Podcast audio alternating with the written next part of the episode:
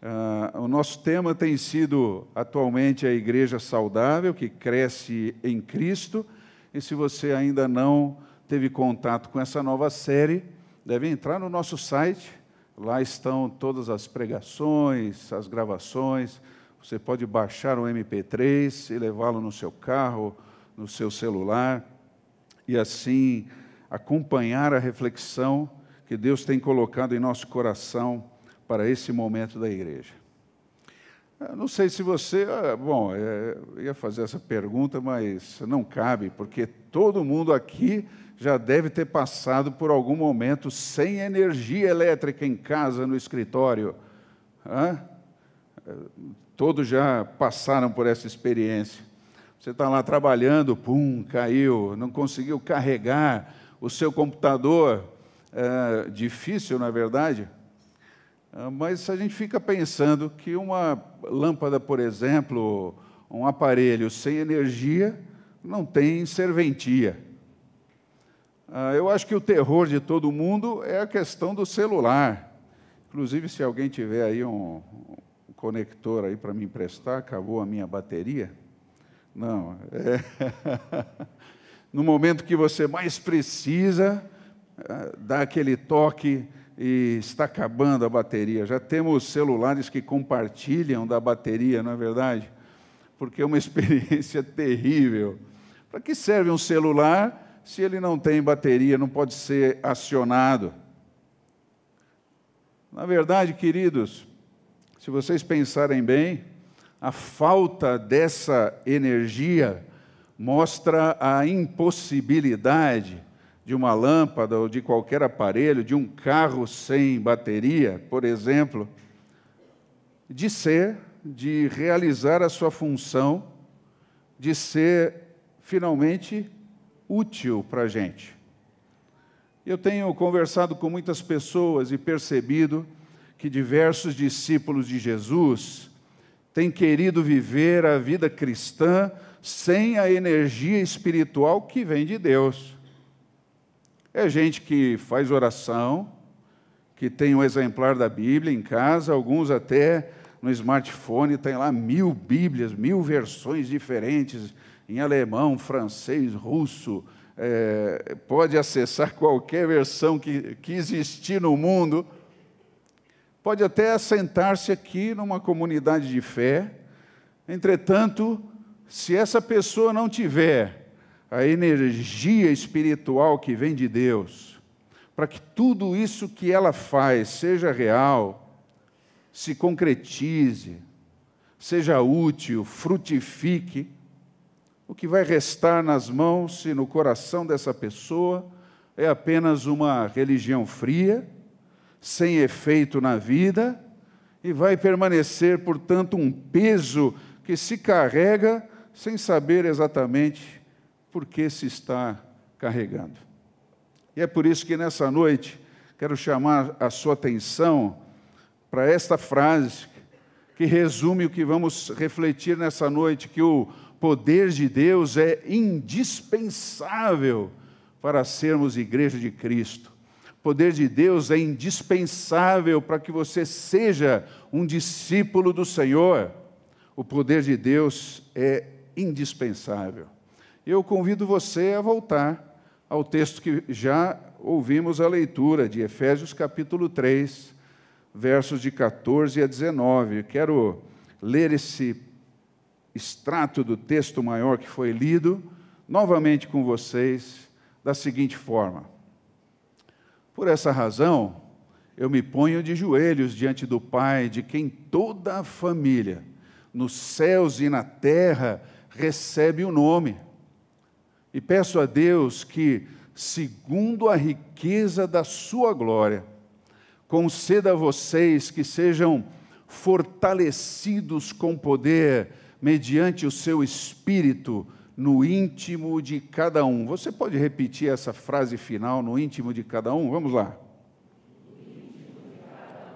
É ali que precisamos ser fortalecidos.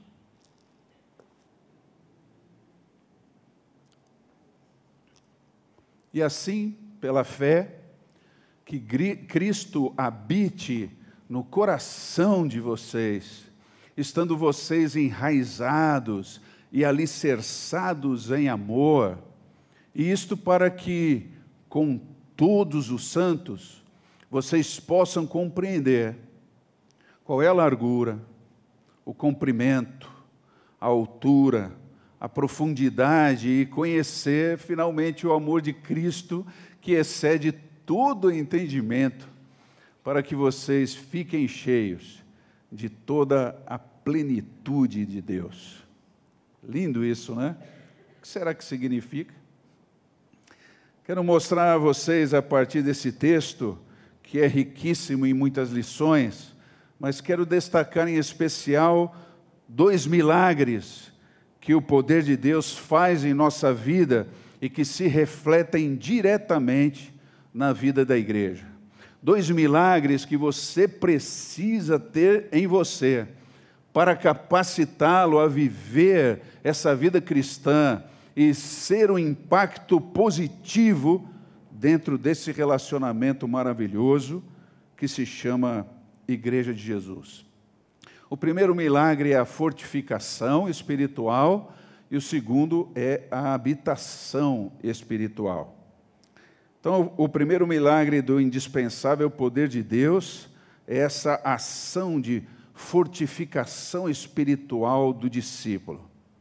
Se você acompanhou na semana passada, o Luiz Antônio nos mostrou que a Igreja de Jesus é uma nova comunidade relacional que pode ser muito bem entendida por meio de três figuras. Ele falou da nação, falou também da família e falou do santuário. Você deve rever essa mensagem. E hoje nós veremos, queridos, que essa realidade só pode ser usufruída, efetivada na vida das pessoas que querem participar dela, se receberem de Deus ou se receber de Deus o poder para atingir esse seu objetivo de reunir, de incluir e de santificar. Preparados, portanto? Muito bem. Quero pegar você pela mão e conduzir, a partir do verso 14, para um lugar mais íntimo de oração do nosso irmão Paulo. Não sei se era um quarto, uma varanda, mas era o lugar de oração, onde você entra e dá uma espiadinha pela porta e vai vê-lo ali ajoelhado. E ao fazermos força para ouvir o que ele está falando, vamos identificar um único pedido que ele repete diante de Deus. Um pedido insistente, um pedido em termos de clamor você percebe a intensidade da oração do nosso irmão? E fico pensando, o que será que ele está orando? O que aqueles irmãos e nós hoje aqui precisamos receber de Deus para sermos discípulos dessa nova nação espiritual, dessa nova família de Deus? Desse novo santuário que não tem a ver com prédios, com edifícios, mas vai além dessa realidade material. Enfim, o que é que nós precisamos para sermos igreja de Cristo? E aí, finalmente, dentro daquele quarto, você consegue discernir aquele único pedido que o nosso irmão insistentemente tem feito diante de Deus, a partir do momento que ele tomou conhecimento da realidade dos irmãos que estavam em Éfeso. E ele diz: Deus, por favor, dá o seu poder para os nossos irmãos, dá, dá o seu poder para os meus irmãos, dá o seu poder para a sua igreja. E quando eu leio isso, surgem na minha mente algumas perguntas. De que poder será que Paulo está falando? A, que poder ele se refere? E o que esse poder faz que é tão essencial para o discípulo e para a manutenção da igreja de Cristo? E é isso que eu gostaria de mostrar para vocês. Nos aproximando do texto de Efésios, vamos perceber que a maneira como Paulo trata essa importância do poder de Deus é fenomenal dentro dessa carta em particular. Você sabe, ela foi escrita em grego, existem diversas palavras, pelo menos cinco palavras diferentes, que poderiam ser traduzidas por poder aqui uh, na nossa língua portuguesa. Mas Paulo escolhe exatamente uma delas, que é uma, uma palavra que vai trazer à sua memória relações com algumas, alguns termos em língua portuguesa. A palavra grega é dinamis, poder. Você se lembra de alguma palavra eh, em língua portuguesa que venha da palavra grega dinamis?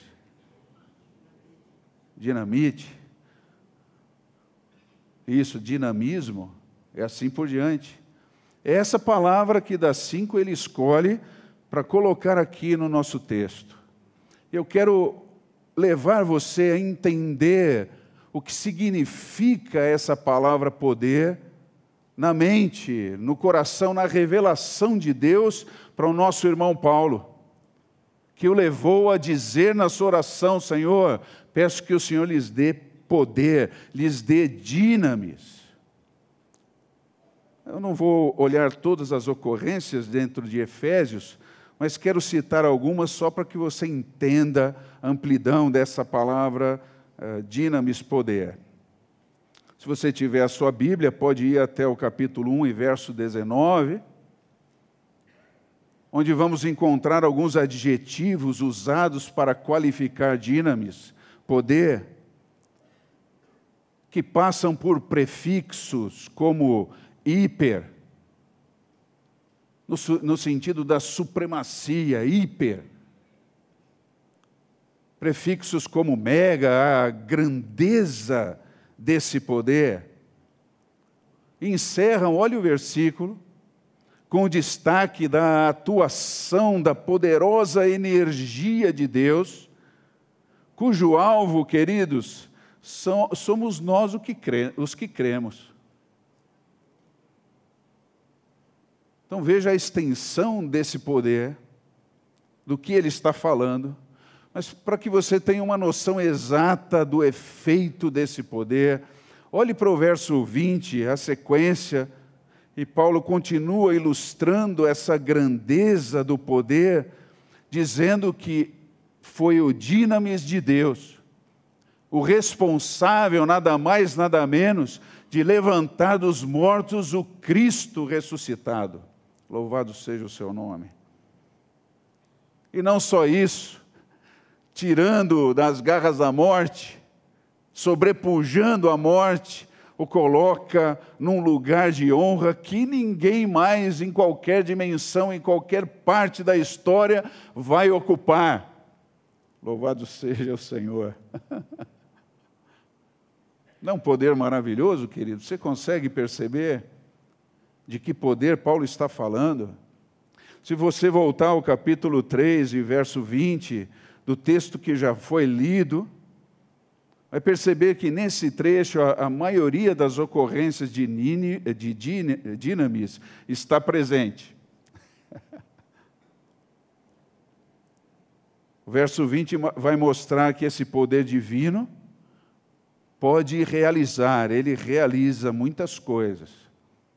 E na falta de como ilustrar melhor, Paulo diz que esse poder do Senhor faz infinitamente mais, abundantemente mais, meus irmãos, ações do que tudo que você possa um dia elaborar na sua mente ou pensar que seja um tema para a sua oração. O poder do Senhor vai muito além de tudo isso que possamos pedir ou pensar Agora, o mais interessante para mim, olha o final desse verso, como ele repete a mesma ideia anterior, que é esse poder que atua em você e em mim. E aí eu tenho que dizer de novo: glória ao nome do Senhor, aleluia. Puxa vida, que dimensão maravilhosa de poder. É disso que Paulo está fazendo alvo da sua oração.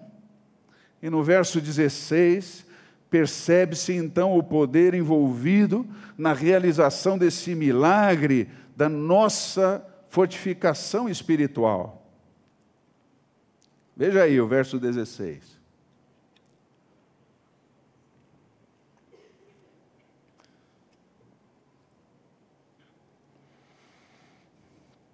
O texto diz que é um poder extraordinário, atuando para nutrir o discípulo em algumas dimensões da sua vida.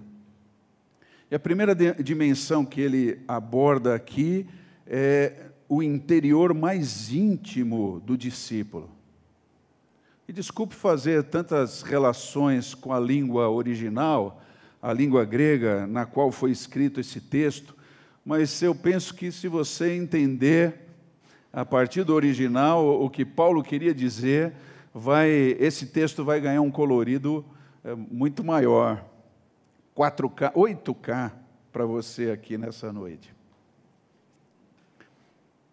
A palavra grega que ele usa não é tão conhecida como a sua antítese, que é esta palavra que aparece aí para você, exo. É uma palavra muito conhecida dentro da zoologia e da robótica hoje, exoesqueleto. Você já deve ter ouvido falar dessa palavra. Exo é exterior. Nós ouvimos em outubro do ano passado um francês tetraplégico voltar a andar por causa de um exoesqueleto, o que estava por fora.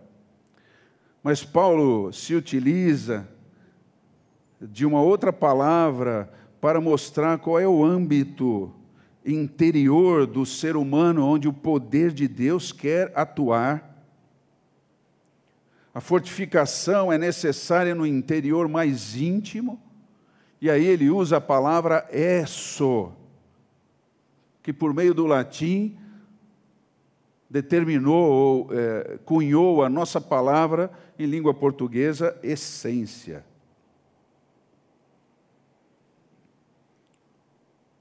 Essa essência, queridos, é aquilo que está no cerne da gente,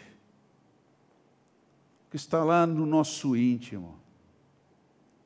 Estamos falando de onde vêm os sentimentos da gente, sentimentos de motivação, de completude, de satisfação, de alegria, de prazer, o sentido de pertencimento, a garra que temos para viver, é, é, é, desse âmbito lá íntimo que vem esses sentimentos.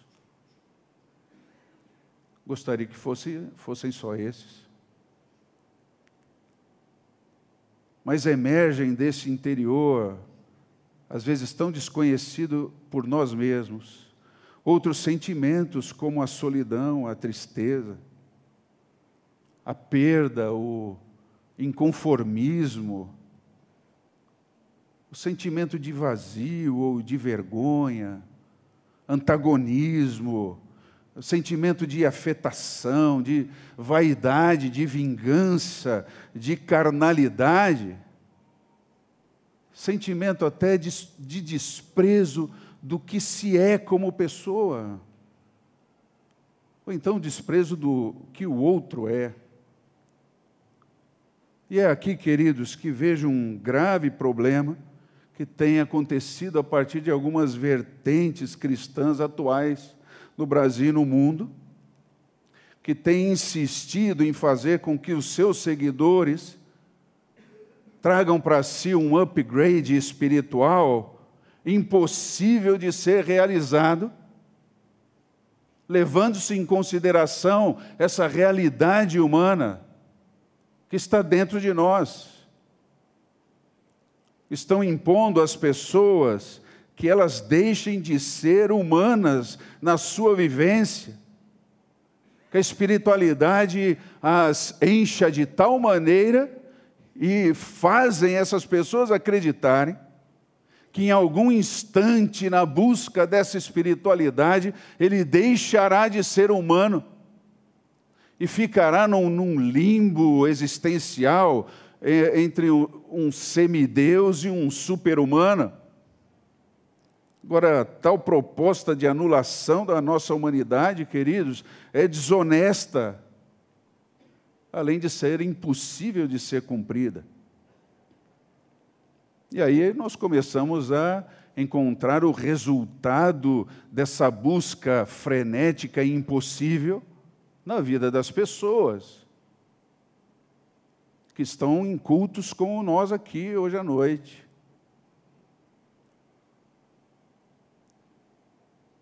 O resultado é a frustração que tem afastado pessoas da vivência da fé porque elas não conseguem ser o que o pregador lá na frente diz que é possível que elas sejam, que ele já alcançou, então todos podem.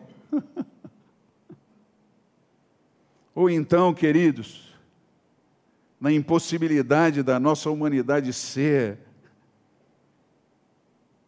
muitas pessoas estão se abraçando a uma possessão por um orgulho espiritual onde todo mundo precisa mudar as suas vidas, menos aquela pessoa espiritual que está julgando todo mundo. Como eu já cheguei lá, até meu líder disse que eu sou espiritual, outras pessoas também precisam sê-lo. E esse sujeito super espiritual já não tem mais nada para mudar na sua vida, porque ele se autoconvenceu que não erra mais, que ele alcançou o nível de uma santificação que simplesmente apaga a possibilidade de ele errar, de ele pecar. E assim aqui me lembro da citação do livro de um filósofo israelense chamado Amos Oz, um escritor muito profícuo, que retrata o fanático espiritual como aquele sujeito que só sabe contar até um. o que significa isso? É, ele só consegue ver a si mesmo, é isso. Primeiro eu, depois. Porque me lembro que eu eu mesmo entendo a sua dificuldade, porque eu já fui assim num passado longínquo. Quando não tinha fé, quando não seguia Cristo de perto, quando não via os anjos nas árvores na madrugada. É.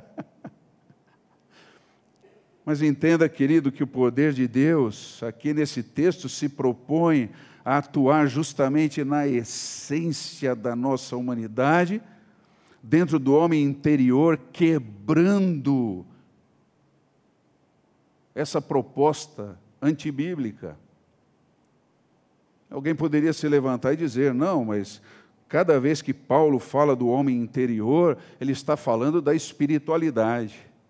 Eu concordo que isso seja real em outros textos bíblicos, mas aqui você vai ver que a, a, a colocação de Paulo da interioridade do homem e do seu coração traz a nós uma outra visão do que seja esse homem interior do qual ele está falando. E mais, queridos, notem que aqui no texto o poder não pretende apagar o homem interior, ele não pretende esconder, anular esse homem interior, varrê-lo aí para baixo de um tapete existencial, mas pretende lidar com esse ser humano na base da verdade que ele carrega em si. Às vezes, ser uma pessoa capaz de atos de altruísmo maravilhosos, e num segundo momento, estar ali desanimado, abatido, ou então super motivado a falar mal de outras pessoas, a ser, ser portador de palavras que humilham, que machucam, que discriminam, que desassociam. Bem, o que é que eu estou querendo dizer, meus irmãos? É que nós não queremos ter raiva, mas nós sentimos.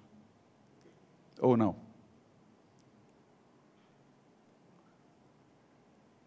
De onde vem esse sentimento que faz você olhar para uma pessoa e, e julgá-la de fio a pavio sem conhecê-la?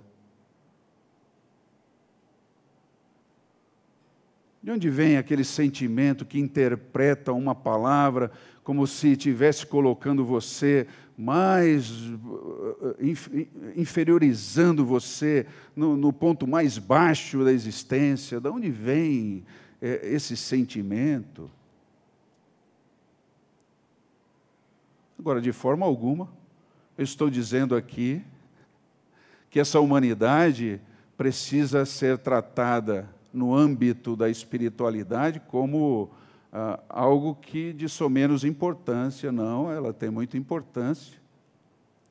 Também não estou dizendo que os pecados que cometemos, os erros que cometemos, não precisam ser tratados, porque a espiritualidade pretendida nos leva à confrontação desse jeito de ser humano caído. Mas o que eu estou dizendo, queridos, é que a espiritualidade sadia considera o ser humano dentro da sua realidade. Quando Cristo decidiu na eternidade abrir mão do desfrute da sua glória, para vir buscar você e a mim, em momento algum ele buscou entre nós um grupo de perfeitos. Ah, bom, esse pessoal aqui é tão perfeito, gostaria de ir ao encontro deles, porque eles são iguais a mim. claro que não. A obra de Cristo na cruz considerou você como você é dentro dessa realidade. E a salvação em Cristo inaugura um novo tempo de consciência da nossa humanidade,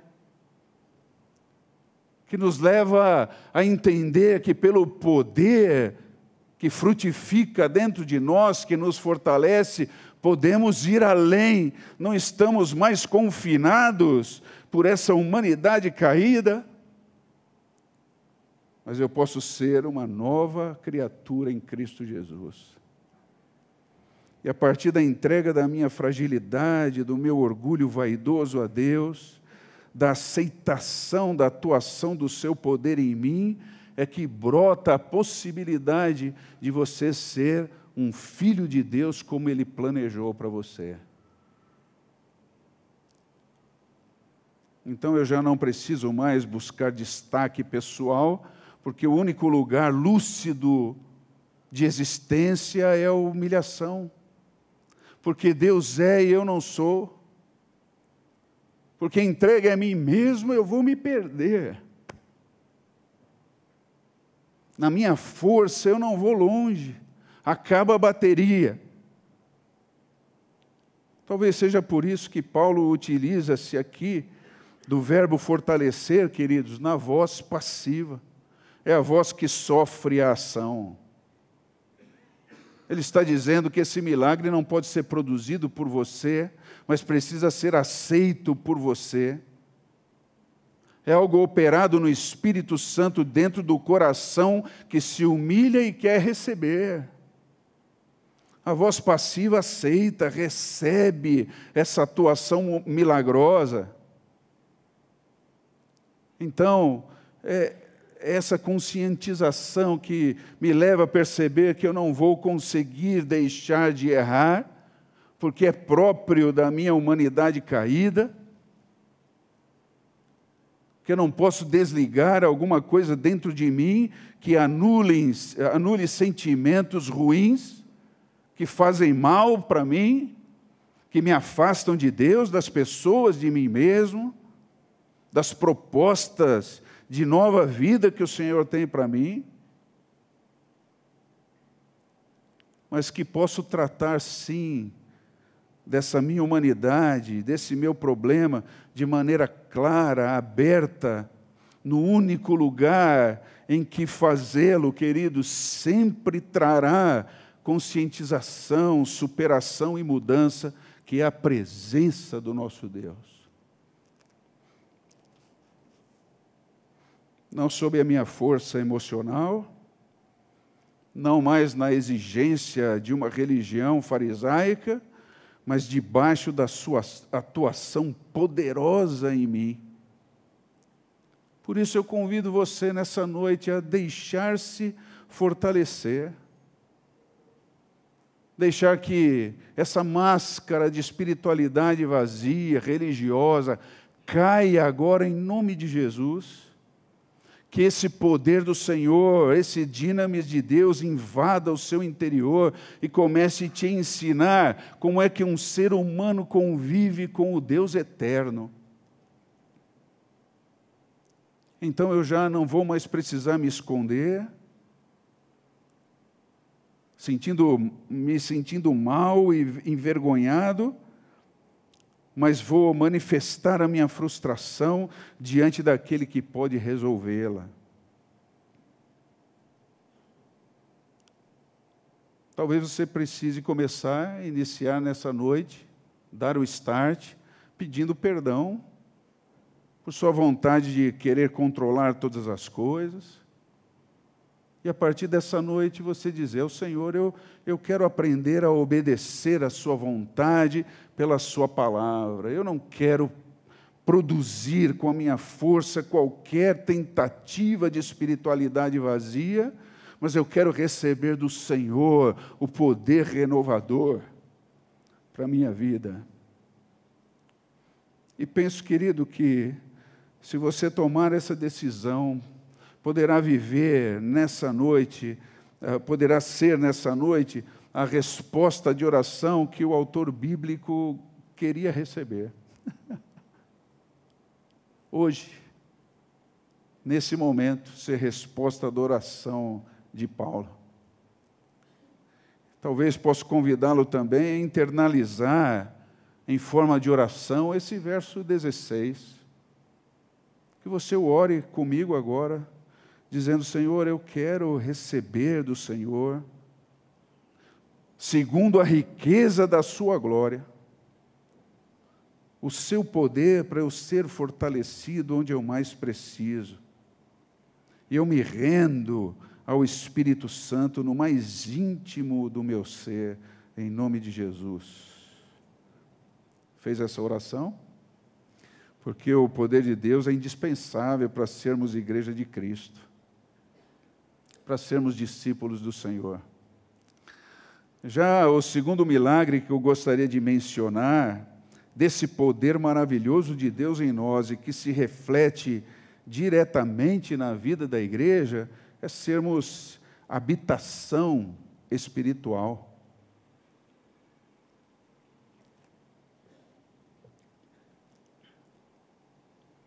Isso para mim também é muito maravilhoso, queridos, porque numa religião qualquer, eu tenho que ir atrás de um Deus que está é, confinado num certo lugar.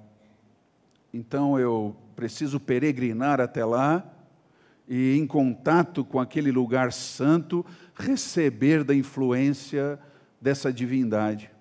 Mas o cristianismo de Cristo aboliu completamente isso dizendo: olha, vocês entendam que a partir de agora o momento chegou em que ninguém mais vai adorar o Pai aqui ou ali.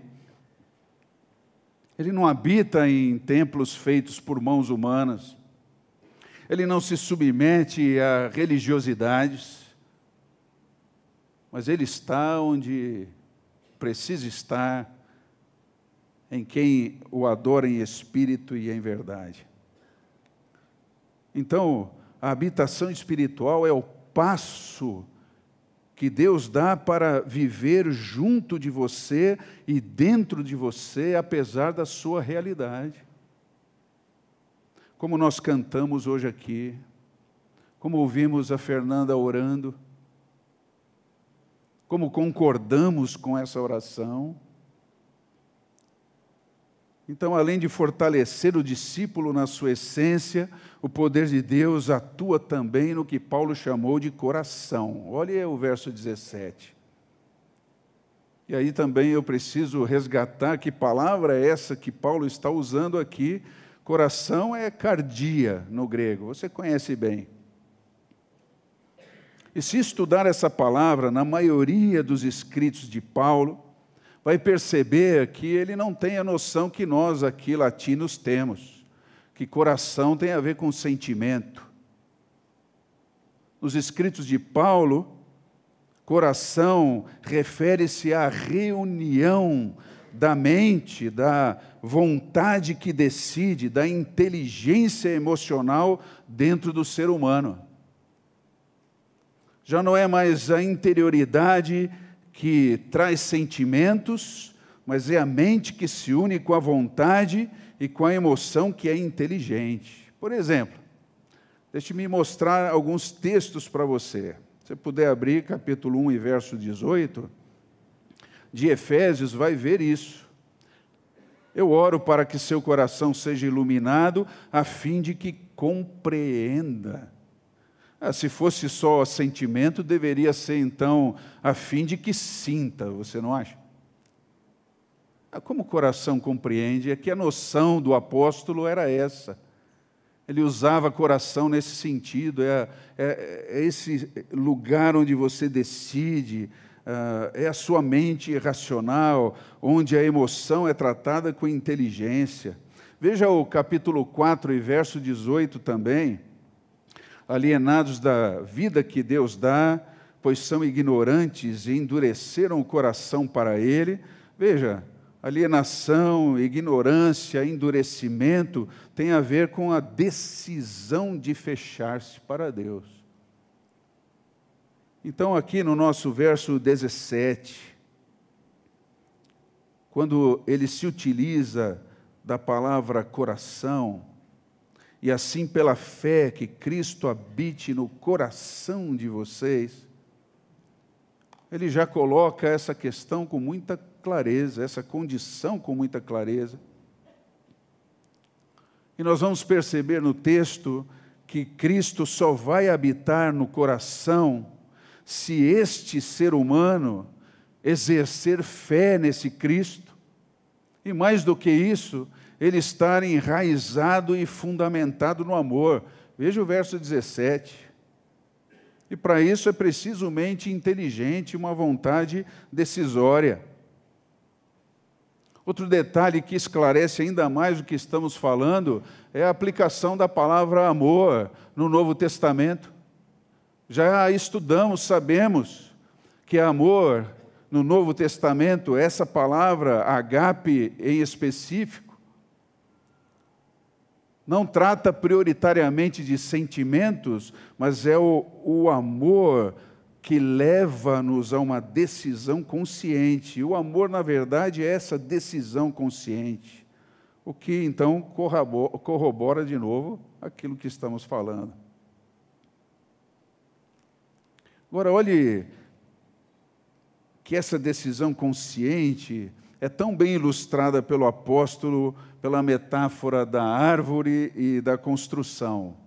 Por isso que ele usa aí os verbos enraizado e fundamentado no amor.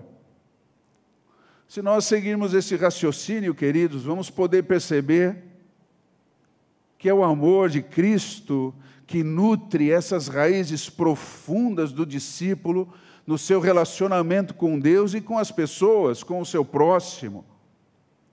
Enquanto a sua vida não vai carecer de firmeza, porque está muito bem fundamentada na base sólida desse mesmo amor. E não sei se você já pensou que talvez esteja faltando nutrição no seu relacionamento pessoal com Deus e com o próximo justamente porque Cristo não está habitando em você como ele disse que deveria ser. Pela verdade da fé e pela prática desse amor lúcido, decidido. Talvez a sua vida cristã careça de firmeza, está carecendo de solidez, porque a decisão de viver pela fé e no exercício consciente e buscado desse amor não está acontecendo. Você não está querendo viver assim. Então entenda, querido irmão, querida irmã, que Cristo se relaciona de maneira pessoal e espiritual com o discípulo que existe na esfera dessa fé verdadeira, prática, que o Senhor supre, mas também na fundamentação da vivência de olhos interpretativos da vida, da sua vida, da vida do outro, batizado, batizados pelo amor.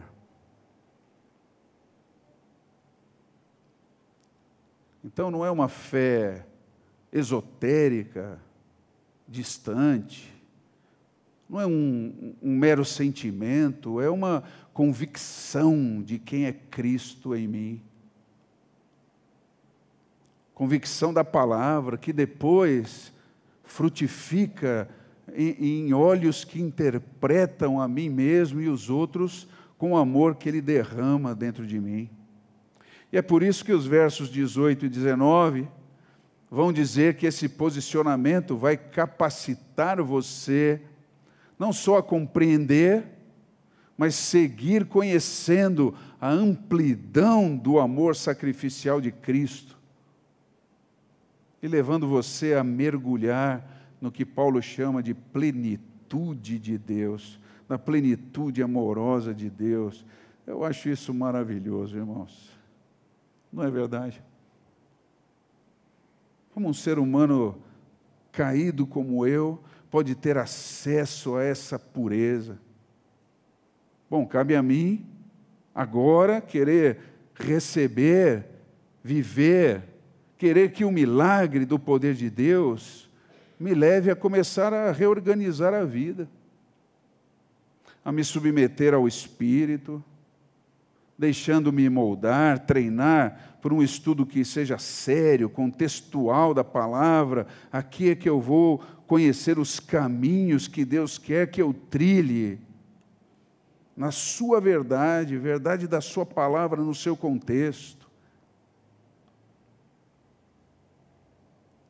E aí, me abrindo para viver toda essa intenção de Deus nos relacionamentos com as pessoas e principalmente com os meus irmãos e irmãs em Cristo.